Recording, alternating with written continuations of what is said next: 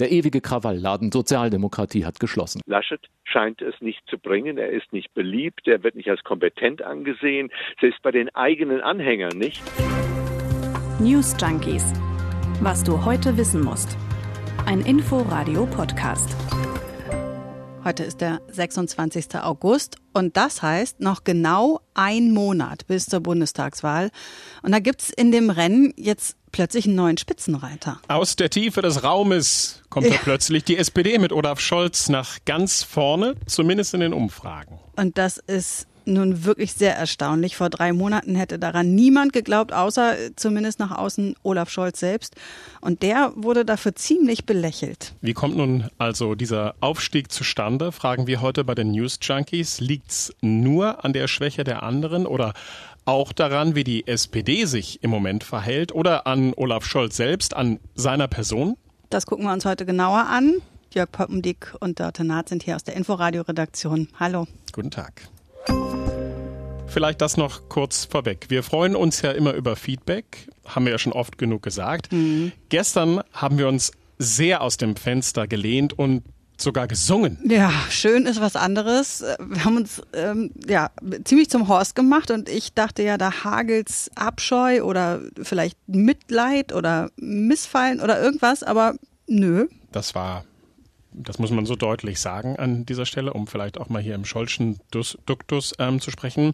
Das war einfach Kacke. Aber keiner hat sich getraut, das zu sagen. Ja, wir wissen es nicht, ne? Also wenn ihr irgendwas schlecht findet oder gut oder meint dieses und jene Nachrichtenthema, das haben wir vielleicht noch nicht beleuchtet, dann schreibt uns an newsjunkies.inforadio.de. Sollen wir nochmal singen? Boah, nee. Also ähm, wenn, dann müsste das ja heute die SPD-Hymne sein. Mhm. Dieses äh, Schreiten Seit an Seit, dass die da immer am Ende ihrer Parteitage singen. Und das, also nee. Äh, das muss ja jetzt wirklich nicht sein.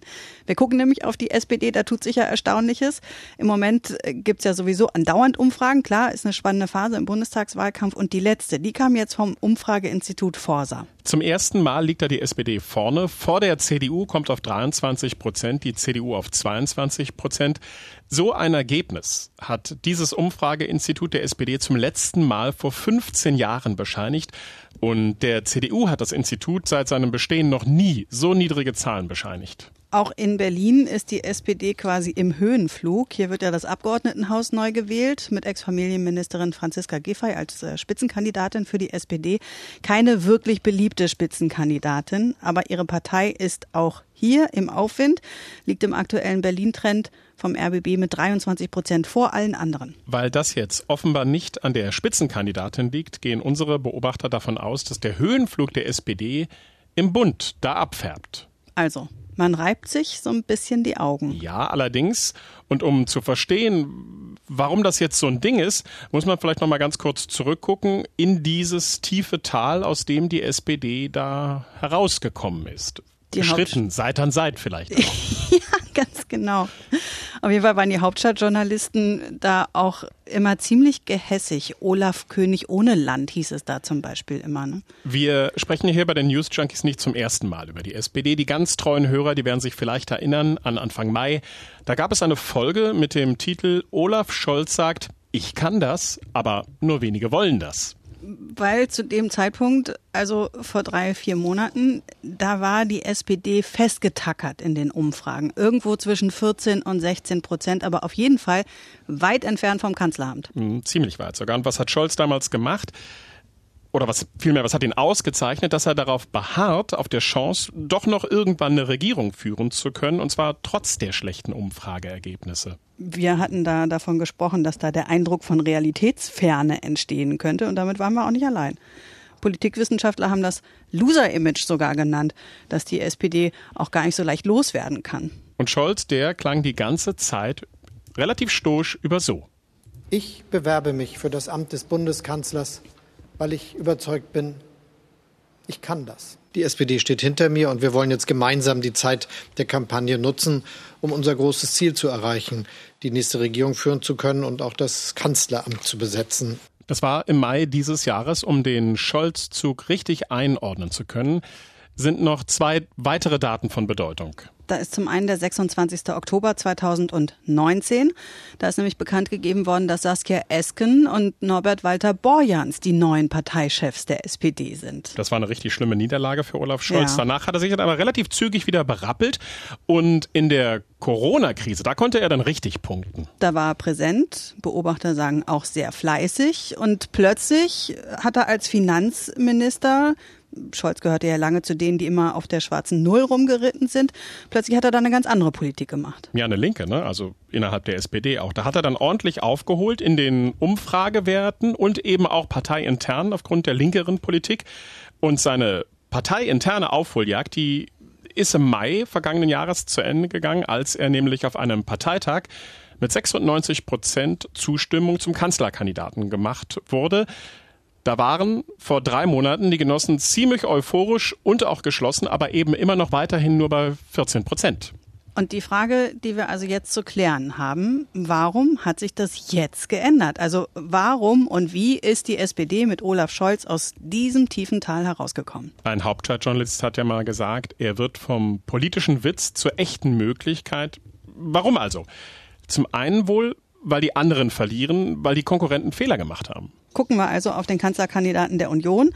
Laschet gerade extrem unbeliebt, wenn man sich zum Beispiel den Deutschland-Trend anguckt. Ähm, da wird ja immer gefragt, wie man wählen würde, wenn der Kanzler direkt gewählt werden könnte. Und da äh, stimmen gerade mal 16 Prozent für Laschet. Und bei Scholz sind das 41 Prozent. Das liegt ganz klar an der Performance von Laschet, dem Ministerpräsidenten von Nordrhein-Westfalen. Der hat in den vergangenen Wochen wirklich eine Panne nach der nächsten produziert. Das ging ja auch ordentlich durchs Netz. Ja. Mhm, Laschet lacht, Laschet vor dem Müllberg, oh, schön, ja. Laschet scheinbar konzeptlos bei öffentlichen Veranstaltungen, hat damit ziemlich viele schlechte Bilder produziert, sagt auch der Politikwissenschaftler Rudolf Korte. Bilder prägen sich mehr ein als Worte. Das wird weiter nachhängen. Insofern ist genau dieser Punkt, ja, besonnen, äh, Krisen auch zu meistern. Und das ist ja ein Bedarf, den viele haben in der Situation eines klug schützenden Vorsorgestaat, einen Krisenlotsen auch zu wählen, sehr beschädigt. Die Union schwächelt also, weil Laschet schwächelt. Sie schwächelt aber auch, sagt zumindest der Politikwissenschaftler Jürgen Falter, ähm, weil es die Union gerade nicht schafft, thematisch zu punkten. Hm, Falters These ist, die Union müsste jetzt eigentlich versuchen, mit Inhalten zu punkten, um so dann die Schwächen Laschets auszugleichen. Aber das Problem der Union sei, dass sie gar keine richtigen Themen hat. Viele Themen, die der Union nützen würden, die sind zum Teil schon von der AfD besetzt. Man wagt natürlich gar nicht, bestimmte Themen anzusprechen, deswegen, weil man nicht in AfD-Nähe gebracht werden möchte. Und Themen wie innere Sicherheit, die sollten stärker angesprochen werden. Vielleicht auch Themen wie der Versuch, unsere Sprache umzuändern, also gegen das Gendern beispielsweise in den Medien. Das sind ganz, ganz viele, das weiß man aus Umfragen, die weitaus meisten Unionsanhänger sind da strikt dagegen. So Sachen könnte man bringen. Das würde auch stärker polarisieren und würde stärker mobilisieren. Das wäre vielleicht noch eine Möglichkeit, wie man sich aus den eigenen Haaren aus dem Sumpf ziehen könnte. Und so ein Wahlkampf, das ist ja auch eine Teamveranstaltung. Und auch da, sagen die Experten, schwächelt die Union, weil es eben an Einigkeit fehlt. CDU und CSU treten nicht geschlossen auf, sagen sie. Und das machen sie dann fest an der Person des bayerischen Ministerpräsidenten Markus Söder. Ja, weil der nämlich jede Gelegenheit nutzt, um deutlich zu machen, wie unzufrieden er bislang mit dem Wahlkampf der Union ist. Und im Subtext transportiert er damit natürlich immer, also ich wäre der bessere Kanzlerkandidat gewesen. Hm. Es gab und gibt ja eine Union so sogar Debatten darüber, ähm, den Kandidaten noch mal kurz vor knapp zu tauschen. Das bringt uns dann Dörte zu den Grünen. Auch die schwächeln. Und auch bei denen hat es diese Debatte wohl intern gegeben. Also macht Annalena Baerbock kurz vor knapp auch noch mal den Weg frei für Robert Habeck. Die Grünen um Baerbock, die haben den größten Sturz von allen hingelegt. Im April hatten die ein absolutes Umfragehoch. Da lagen mhm. sie bei 30 Prozent. Das war der Zeitpunkt, als der grünen Bundesvorstand Annalena Baerbocks Spitzenkandidatur in die Wege geleitet hat. Und heute, zahlreiche Pannen später, liegen die Grünen nur noch bei 17 Prozent. Das ist fast eine Halbierung. Die vergangenen Wochen waren für Annalena Baerbock ein Hürdenlauf. Äh, um die Pannen hier nur kurz zu droppen, das äh, fing an mit der verspäteten Meldung von Nebeneinkünften. Es gab unglückliche Interviews, Fehler im Lebenslauf, die Plagiatsvorwürfe um ihr Buch. Sie benutzt das N-Wort und muss sich dann öffentlich entschuldigen. Der Politikwissenschaftler Thomas Jäger von der Uni Köln hat im Hinblick auf Laschet und Baerbock deshalb auch gesagt, die hätten sich im Grunde selbst demontiert, sie seien geprüft worden und hätten einfach nicht bestanden. Gegen diese beiden Kandidaten und die Kandidatin steht jetzt also Olaf Scholz, der Hanseat mit dem schlumpfigen Lächeln. Oh ja, dieses Bonmot von Markus Söder aus der Ministerpräsidentenkonferenz, das wird er so schnell nicht los, ja? Nee, Olaf Scholz äh, sticht offenbar also die anderen beiden aus. Die Frage ist bloß, womit denn eigentlich? Er selbst hat sich auf jeden Fall nicht geändert in den vergangenen Wochen und Monaten, aber vielleicht ist ja genau das das Geheimnis. Olaf Scholz hat schon früh darauf gesetzt, dass er Regierungserfahrung im Bund hat als Finanzminister. Ich weiß, wie es geht, ich kann das das waren ja so immer die Phrasen, die er gedroschen hat. Hm, und äh, wenn jetzt das Vertrauen der Wählerinnen und Wähler schwindet, dass die anderen beiden das können, dann kommt er eben besser ins Spiel. So sagt es auch der Politikwissenschaftler Jürgen Falter. Olaf Scholz ist nun mal durch seine sachlich nüchterne, trockene Art und diese sehr gemäßigte Art der Herangehensweise an die Politik, die er in verschiedenen Ämtern bewiesen hat, auch durch seine Erfahrung, ein Kandidat, der im Augenblick die beiden anderen deutlich aussticht. 1975 ist Scholz in die SPD eingetreten. Der ist schon echt lange dabei. Am Anfang des Wahlkampfs wurde das ja als Manko gesehen von vielen dass er eben nicht den frischen Wind symbolisiert, aber vielleicht wirft zu viel frischer Wind dann auch einfach zu viele Dinge durcheinander und das wollen die Leute dann einfach nicht. Und was Olaf Scholz ganz geschickt macht, ist, dass er zwar betont, wie gut er zusammengearbeitet hat mit Angela Merkel, und die ist ja nach wie vor mit Abstand die beliebteste Politikerin. Also so ein bisschen Merkel gibt es auch bei ihm, kann da das Signal sein, ne? Dazu passt auch, wie ich finde, das äh, Cover auf dem Magazin der Süddeutschen Zeitung aus der vergangenen Woche. Da sieht man einen grinsenden Olaf Scholz, der die Merkel-Raute mit den Händen formt. Ja, aber dann hat er ja wiederum den Vorteil in diesem Fall, dass er eben in einer anderen Partei ist und er argumentiert dann, dass er eben anders ist und das Amt dann auch anders ausfüllen würde. Und auch Scholz hat ja noch so ein paar Sachen im Keller. Da sind der Wirecard-Skandal zum Beispiel und die Cum-Ex-Deals. Wenn er darauf angesprochen wird, wie jetzt gerade im Kandidatencheck der, des ARD-Hörfunks, dann reagiert er so darauf. Ich habe dafür gesorgt, dass sofort alle Probleme beschrieben und analysiert werden, habe ein Gesetzesprogramm auf den Weg gebracht, das dazu geführt hat, dass in ganz kurzer Zeit die Gesetze geändert werden über die Wirtschaftsprüfung, die Gesetze über die Macht der Aufsichtsbehörde geändert werden, sodass sie mehr machen kann. Ein neuer Chef dort ist, der die weltbeste Aufsichtsbehörde organisieren will. Und andere hätten vielleicht erstmal abgewartet, was alles rauskommt und dann wären wir noch nicht mal fertig geworden vor dem Ende der Legislaturperiode. Jetzt sind wir es. Die weltbeste Aufsichtsbehörde. Also Argument, er hat ja was getan und so ein bisschen ist es vielleicht auch so, dass der Wirecard-Skandal und vor allem auch die Cum-Ex-Deals dass die einfach auch schwierig zu verstehen sind. Komplizierte Finanzthemen sind auf jeden Fall schwerer zu greifen als Mogeln beim Lebenslauf und unangemessenes Lachen bei einer Mitleidsbekundung. Ne? Das stimmt. Jetzt ist aber nicht nur Olaf Scholz, der da zur Wahl steht, sondern auch seine Partei, die SPD. Und was jetzt echt die Drehung ist, ist, dass auch die plötzlich in den Umfragen gewinnt, in der Forsa-Umfrage sogar an der Spitze steht. Das war ja vorher immer die Diskrepanz. Olaf Scholz ist schon länger der beliebteste Kandidat. Wenn man die Wählerinnen und Wähler fragt, wen sie wählen würden, wenn man dann direkt wählen könnte. Aber die SPD stand eben unverändert schlecht da vorher. Die SPD ist aber auch trotz der sehr mäßigen Umfragewerte ja ungewöhnlich ruhig geblieben für ihre Verhältnisse. In Sachen Selbstzerfleischung hat man da ja schon ganz anderes gesehen.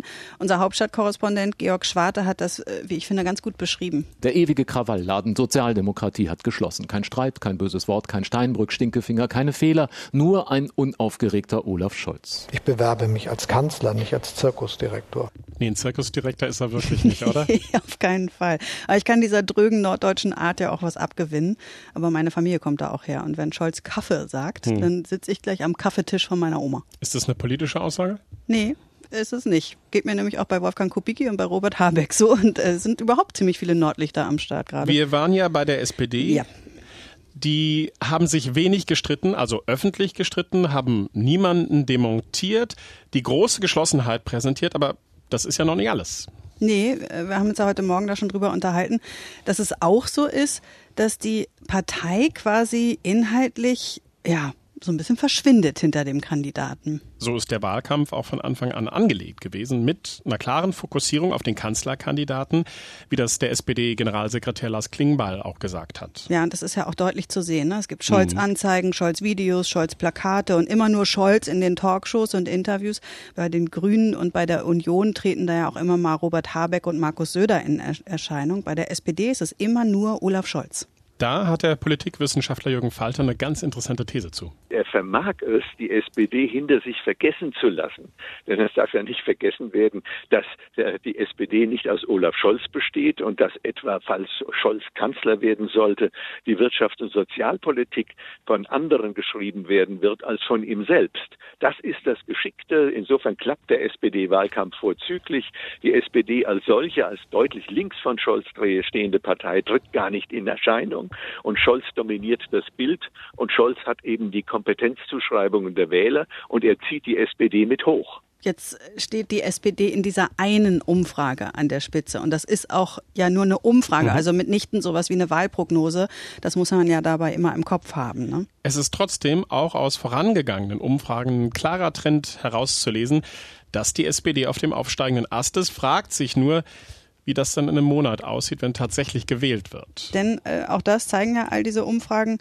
Unheimlich viele Menschen wissen noch gar nicht, wen sie wählen sollen. Ein Drittel war das im letzten Deutschland-Trend. Wenn die sich dann entschieden haben, dann kann es ja schon wieder ganz anders aussehen. Hm, darauf hat auch der Berliner Politikwissenschaftler Thorsten Faas hingewiesen und auch darauf, dass es sehr darauf ankommt, welche Themen in den nächsten Wochen wichtig werden. Es macht eben einen riesigen Unterschied, ob wir jetzt vier Wochen lang über Klima, Energie und Umweltpolitik reden, ob wir über soziale Gerechtigkeit, ob wir über Corona reden. All das hat ja Folgen dafür, welche Personen, welche Parteien als kompetent erscheinen, welche als weniger kompetent ähm, erscheinen. Und insofern ist es tatsächlich, außer dass man sagt, es ist spannend, es ist offen, wirklich nicht zu sagen, wer da am Ende positiv rauskommt. Aber klar ist, wenn ein solches Momentum äh, mal am, am Wirken ist, wenn es solche Trends gibt, dann setzen die sich sehr, sehr häufig fort. Insofern kann man, glaube ich, gerade im Kreise der SPD durchaus hoffnungsfroh auf diesen Wahltag auf allen Ebenen schauen. Ganz am Ende nochmal ein aktueller Blick nach Afghanistan. Die Bundeswehr hat da heute Vormittag 150 weitere Menschen aus Kabul ausgeflogen.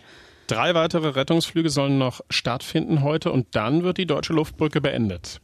Neben Deutschland beenden auch andere Länder heute oder morgen ihre Flüge. Einige haben ihre Aktionen auch schon eingestellt. Unter anderem sind das Belgien und Dänemark. Und trotzdem sind heute noch mal ganz viele Menschen zum Flughafen gekommen. Und das, obwohl es zuvor Warnungen vor Terroranschlägen gegeben hat. So groß ist die Verzweiflung da. Und ganz am Schluss noch eine Zahl. 1,47. Das ist die aktuelle Hospitalisierungsrate. Die soll ja jetzt maßgeblich werden, wenn es darum geht zu bewerten, wie belastet das Gesundheitssystem ist. Die Hospitalisierungsrate gibt an, welcher Anteil der positiv auf Corona getesteten im Krankenhaus behandelt werden muss.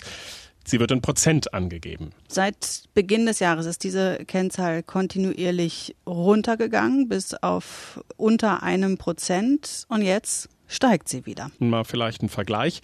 Der Wert der Hospitalisierungsrate lag auf dem Höhepunkt der früheren Pandemiewellen bei 10 bis 12 Prozent. So, damit machen wir jetzt aber Schluss, oder? Ja, jetzt kann nichts mehr kommen. also, wir hören uns morgen wieder. Ja, Hoffentlich. Hoch, hoch die Tassen. Tschüss. Tschüss. News Junkies. Was du heute wissen musst. Ein Podcast von Inforadio.